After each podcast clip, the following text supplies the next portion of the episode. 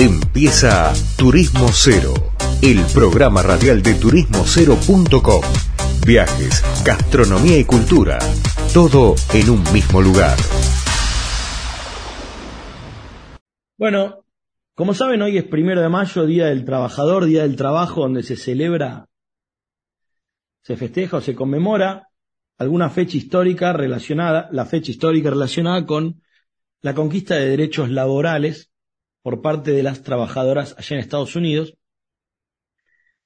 Y como esto no es un programa de historia, es un, un programa de turismo, gastronomía, de la industria del turismo y la gastronomía y la hospitalidad, un poco la idea es hacer un especial relacionado al mundo del turismo. El mundo del turismo, que es un gran generador de trabajo y de empleo, y no menos un generador de, calidad de vida, de riqueza, muy federal, muy em, muy en términos de lo que es el futuro. Si todos nos van a reemplazar máquinas, probablemente sea en muchos servicios del turismo donde la inteligencia del hombre y no la inteligencia artificial sea la que pueda generar empleo. Y si no generar empleo, lo que va a hacer es mejorar nuestra calidad de vida. Pero en fin, hoy vamos a hablar del empleo de hoy, de los desafíos, de las realidades, y con eso vamos a estar con distintas personas charlando de esto. En principio ahora quiero darle la bienvenida a la amiga de la casa, especializada en vinos, bebidas y la vida del buen vivir, que es Guadalupe Pasos. Guada, ¿estás ahí conectada? A ver si nos escucha. Guada. Bueno, mientras ella se conecta, lo que... Mm, hola, hola. Ahí está. Hola, hola, hola. Sí, hola, hola. ¿Me escuchabas? Sí, sí. Bueno. Estaba en silencio, perdón.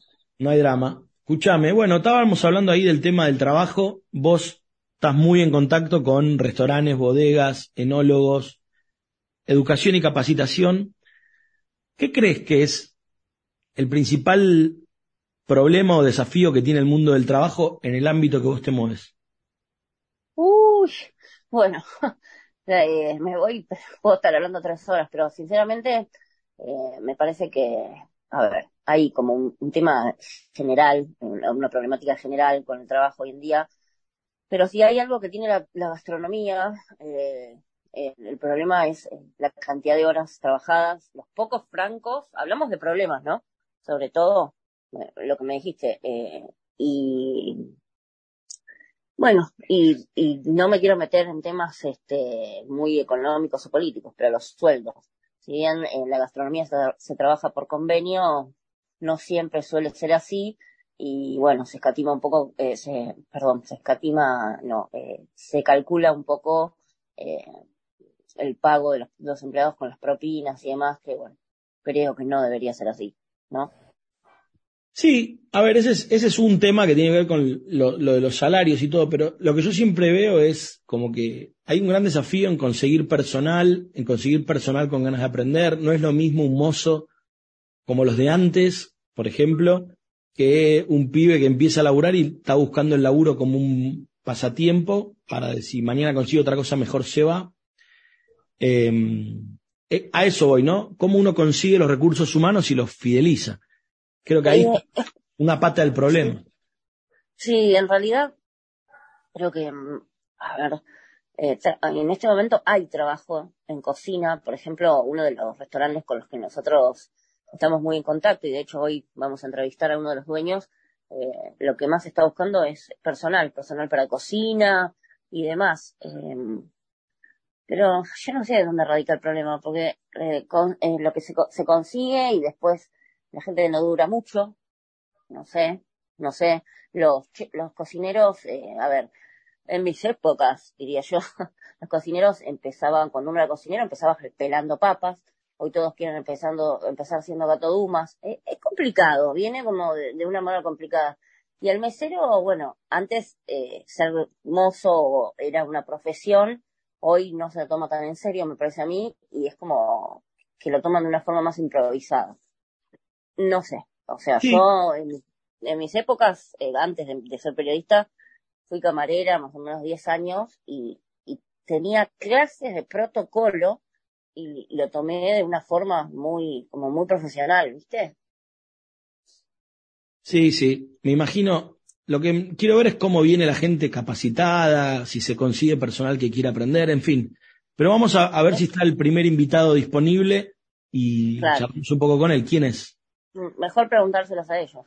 Claro. Eh, nuestro, primer, nuestro, claro, nuestro primer invitado es un enólogo eh, de los mejores para mí, que lo que a él le gusta, lo voy a presentar con todos los honores porque es un tipo bárbaro, buena persona, eh, tiene una bodega que lleva su propio nombre en General Alvear, eh, al sur de Mendoza, es una de las bodegas que más al sur de Mendoza se encuentran, y que él dice, el otro día en una entrevista, que le gusta hacer vinos que todo el mundo pueda tomar, que es Jorge Rubio.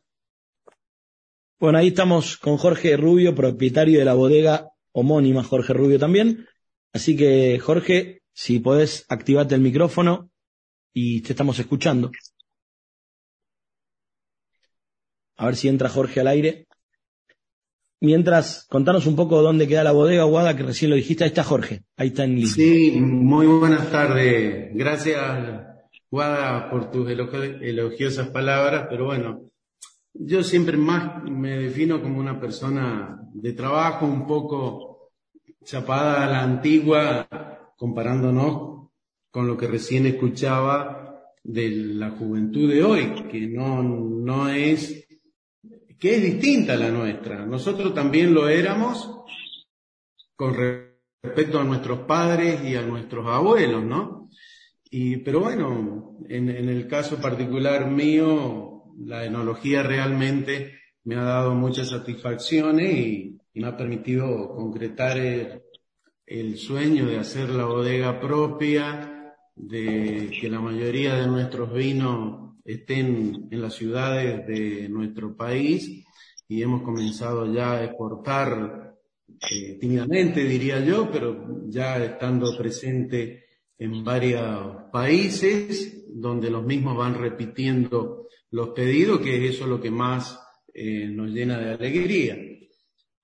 Y, y, a veces, como siempre digo, soy la cara visible o en este caso la voz visible de la bodega, pero hay detrás un grupo de gente excepcional que, que me ayuda, me aconseja y que trabaja a la par mía y que permite que lleguemos hasta donde llegamos, que estamos llegando y hacer todo lo que estamos haciendo.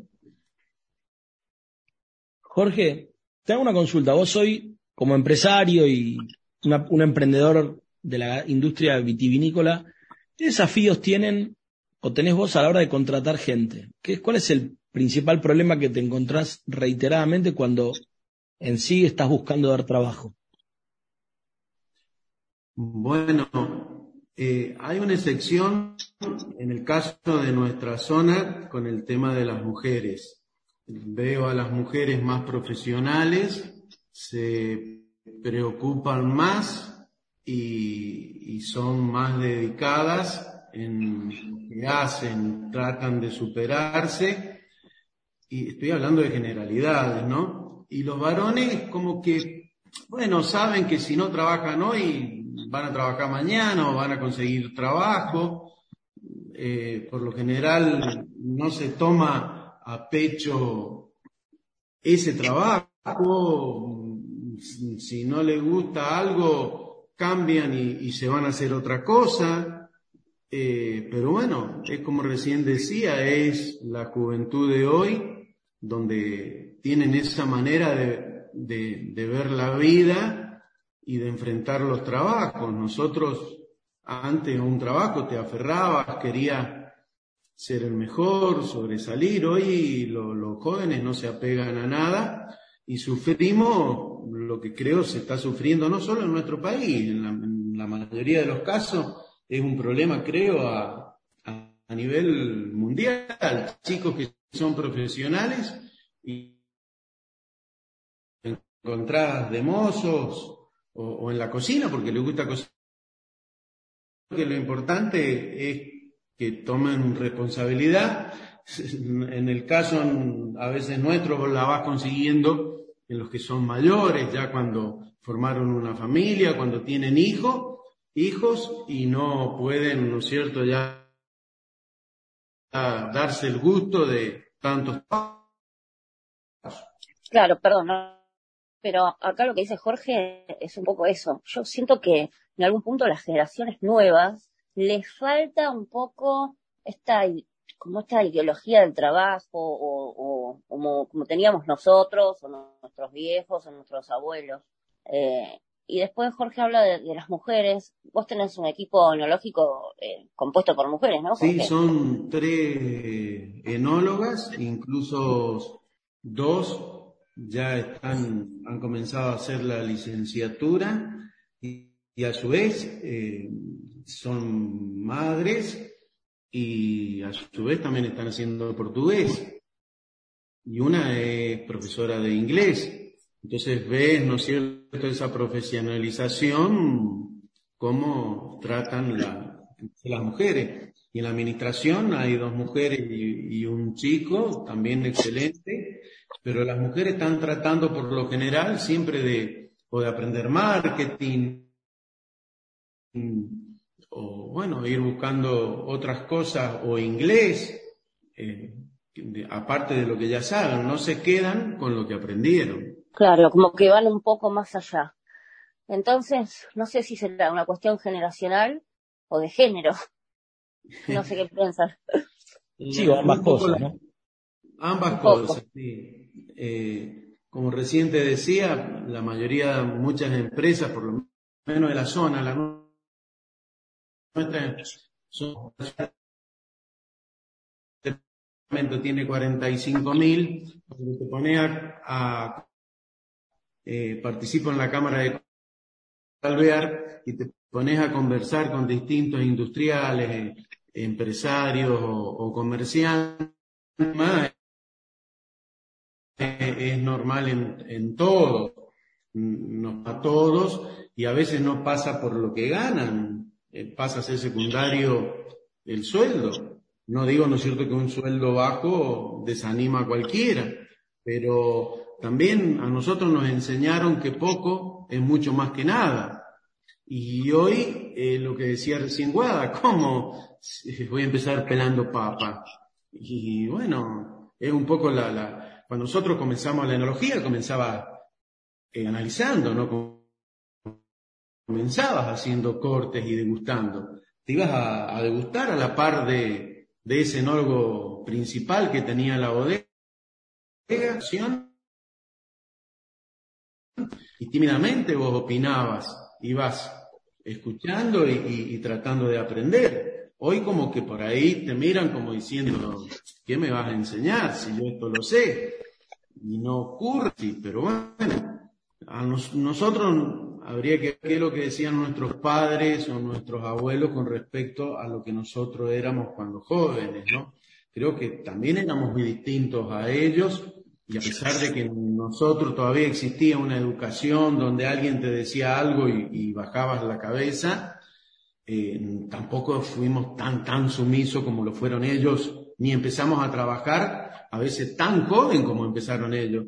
Hay anécdotas de a los 13 años no te podían mandar a la secundaria y te mandaban a repartir a un negocio mercadería gratis para que me estoy refiriendo a mis abuelos, ¿no? Para, para que no estuvieras eh, sin hacer nada, para que estuvieras ocupado. Y el famoso que no estés vagueando, ¿no? Es más, con respecto a esto que decís, mira, eh, hay un restaurante acá en Buenos Aires que se llama Pepito, que tenemos un mozo que trabaja desde los 14 años. Si bien, bueno, no es este, hoy por hoy no es legal que los pibes trabajen, pero digo, es otra, otra cosa. Eh, igual para, eh, para lo que quiero hacer es un cierre un poco de lo que acabas de decir. O sea, si el chico está trabajando ayudando al padre, no hay ningún problema, que lo haga como aprendizaje la familia. Distinto es, por supuesto, el trabajo infantil, ¿no? Que eso está prohibido. Pero no. No, no, claro, hablaremos, pero bueno. Sí, sí. Perdón. Pero hay algo que, disculpa, y, y yo lo voy a decir. Mira, cuando yo comencé a trabajar tenía 16 años y la legislación te lo permitía. Y las mujeres trabajaban en la fábrica con 15 años. Por supuesto, nosotros con 16 no podíamos hacer fuerza. Pero a nosotros nos encantaba hacer fuerza. Y te estoy hablando fábricas de, tomate, como en su momento lo fue eh, la Campañola, que estaba en Carmenza, un distrito de General Alvear. Y después cambia la ley y ya no te dejan tomar menores y comienza el joven a trabajar, o la joven, a partir de los 18 años. Si vos no tenés, siendo más joven, una conducta de trabajo y de sacrificio, es muy difícil que a los 18 años la desarrolles. Te va a costar horrores desarrollarla. Y pasa incluso con los profesionales que de distintas eh, profesiones son, pueden ser en algunos casos excelentes, pero no tienen esa, digamos, capacidad o conducta de trabajo que de chicos fuimos eh, tomando nosotros. Jorge, te interrumpo porque así te, damos un cierre y tenemos que entrevistar, tenemos otra entrevista y queremos seguir recolectando testimonios. Te súper agradecemos, como siempre, y bienvenido cuando quieras. Bueno, Gracias. Y te mando un fuerte abrazo. Bueno, yo Jorge te saludo. Creo que tenés razón. Esto va para hablar un poco más. A ver si le hacemos una entrevista un poco más larga para, para la web de Turismo Cero. Y no se olviden, para ver los vinos de Jorge, arroba bodega Jorge Rubio, que tiene unos vinazos. Bien. Hermosa, hermoso el cierre. Habla con nosotros Jorge Rubio, propietario de la bodega Jorge Rubio, sobre la historia y un poco los desafíos del trabajo. Guada, ¿quién sigue en el... ¿A quién tenemos ahora de, de entrevistado que escuchando? Tenemos un queridísimo, queridísimo, queridísimo y gran trabajador ah, eh, en este primero de mayo que estamos este, hablando del Día del Trabajo. Esta persona es un trabajador, pero incansable. Se levanta no sé a qué horas, no sé a qué hora se acuesta, pero está todo el tiempo trabajando. Es Juan Pablo Caorsi, gerente, socio gerente de lo de Jesús y la Malbequería, parrilla y, vinoteca ubicada en Palermo, eh, y Cabrera, en la esquina. Y la verdad que es una persona que trabaja sin parar, pero sin parar. Bueno, Juan Pablo, bienvenido. Estás escuchando, estás al aire. Em, si querés, te quiero hacer unas consultas. Hola, hola, ¿me escuchan? Sí, perfecto. Buenas tardes, ¿cómo están? Muy bien, muy bien. Bueno, gracias por la presentación, Guada. No, pero por favor, pero no me vas a dejar mentir. Estás trabajando casi 24 horas, casi. Sí, trabajo mucho, trabajo mucho. Por suerte me gusta lo que hago, ¿eh? si no sería mucho más difícil. Sí. Juan, te hago una consulta. Vos estás ahí a cargo de un, restaurante, estás al frente del día a día. ¿Cuáles son los desafíos que tenés vos a la hora de tomar gente? Más allá de lo, de lo estrictamente legal o jurídico, que ya sabemos que es un problema para los, las empresas y para las pymes sobre todo. Pero, ¿qué desafíos tenés vos cuando tenés que contratar a alguien? Porque seguro siempre necesitas contratar más gente porque por H o por B. ¿Cómo viene eso? Sí, eh, sí, por un lado, nosotros eh, en, los últimos dos o tres años hemos, hemos crecido bastante en la estructura, lo cual nos, llevó a la necesidad de, sumar gente al equipo. Eh, y también es un rubro donde se da mucha rotación de personal también si bien trabajamos como para que, no sea así, siempre hay un porcentaje que, rota bastante. Yo creo que eh, por ahí, no, conozco otros rubros, yo siempre me dediqué a esto, pero um, lo que yo veo por ahí en este rubro es que um, a veces es difícil, eh, porque a las necesidades de, responsabilidad, compromiso, este, cumplimiento de, cuestiones así de parte del trabajador, eh, se complica con el tema de, um, de la capacitación, digamos. Es un rubro donde se, mete mucha gente a laburar que por ahí eh, no está capacitada o, incluso no le gusta tampoco el laburo o lo hace como una salida rápida del, laboral. Y entonces esa parte la veo bastante complicada, ¿no? Nosotros, eh, al tiempo que, tomamos gente también, en muchos casos tenemos que, que capacitarlos para que arranquen a laburar. Y respecto a lo que decía antes Jorge Rubio, que es el que entró contando sobre la bodega, de que hoy todos quieren ya ser enólogos que hacen cortes de vino o todos quieren ser chef. ¿Te pasa un poco eso también? Em, y sí, bueno, por un lado es, entendible, ¿no? Todos, todos queremos eh, crecer, progresar dentro de nuestro trabajo. Eh, y también no es un rubro donde se mucho eso porque por ahí de afuera parece, parece fácil, parece fácil eh, atender una mesa o parece fácil recibir un cliente en la recepción eh, o parece fácil estar en la caja sacando cuentas o cocinando y, no lo es tan así.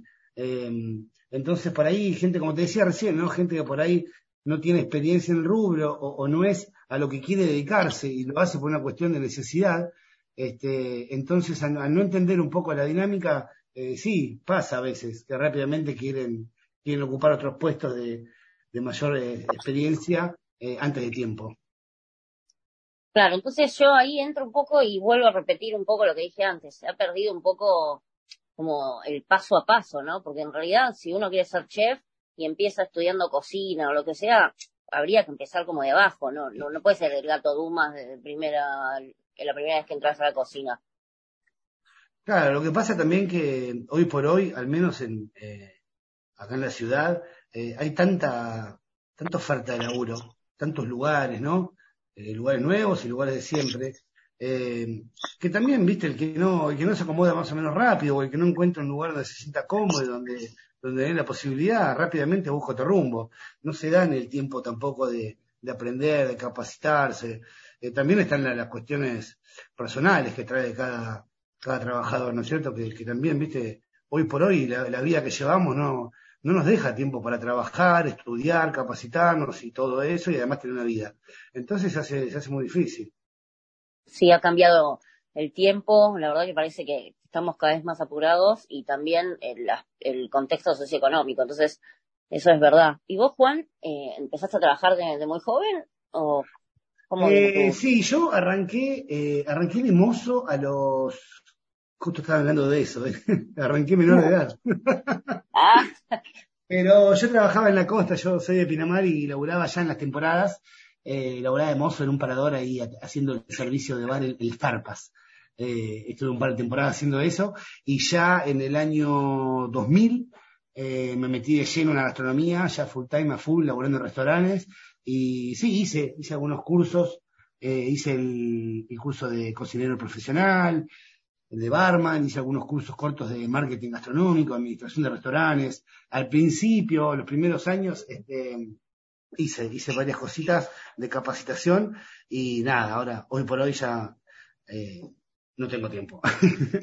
también, también se aprende mucho laburando, ojo, eh. para mí la, escuela es fundamental, eh, la, parte teórica, pero, pero también laburando se aprende mucho. Yo siempre digo que es un rubro, al menos la parte de restaurante, ¿no? Eh, que no es lo único que abarca la gastronomía. Que, por supuesto que la experiencia vale, la experiencia sirve y ayuda, pero es un rubro donde, donde pesa mucho la, la voluntad y la actitud para, para el trabajo. Eh, obviamente, si vos te metes en una cocina de un hotel cinco estrellas y no tenés nada de capacitación previa, es muy difícil. Pero en lo que es el, servicio al cliente y demás, eh, yo creo que con, con, voluntad eh, y, actitud se aprende rápido. No digo que sea fácil, ni que puedas hacerlo desde el vamos. Pero se aprende, se aprende más rápido que otros oficios, si, si contás con esas cualidades. Bien, y, a la vez podés tener mucha capacitación, mucho estudio, y si no tenés una buena actitud o voluntad es muy complicado. Y sí, obvio, obvio. Bueno, ¿querés hacerle alguna pregunta más, Lea? No, no, no, me encantó, me encantó el concepto, está bárbaro porque resume mucho lo que pensaba y que se ve bastante, pero con eso me parece que está muy bueno como para ir al grano en un día como hoy, que es el Día del Trabajo. Bueno, los, encuentran todo lo que quieran saber de lo de Jesús y la malvequería en las redes, ¿no? Arroba lo de Jesús, arroba la malvequería y los deliveries, arroba lo de Jesús Delivery, la verdad que esta es una, una, empresa, digamos, eh, que se ha, ampliado muchísimo y tiene unas carnes de primera. Bueno, muchas gracias. Muchas gracias por la comunicación, un placer y saludos para todos. Gracias, Bueno, gracias a vos, Juan. Un abrazo enorme. Hablamos la próxima, gracias. Chau, chau. Chau, chau. Bueno, ahí estaba Juan Pablo de la Malvequería y lo de Jesús hablando con nosotros. Eh, Así que vemos que se va hablando del tema, así que bueno, vamos a ir un poco con el tema, Guada, si te quedas bien y si no, también gracias por la onda. Sí, no, no, no está bien. A mí se ve que me gusta todo, ¿no? La cama, el vino, todo, no tengo quejas. No, habla de trabajo. Vamos a ver qué dicen los hoteleros o, bueno, otras áreas del rubro. ¿Te parece? Bárbaro, bárbaro. Bueno, ahí seguimos con el programa. radiocuervouruguay.com.uy Imperdible. Programación especial. Día del Trabajador. Este primero de mayo todo el día en radiocuervouruguay.com.uy Rock, folclore y todos los programas invitados y más. Somos uno. ¡Wow!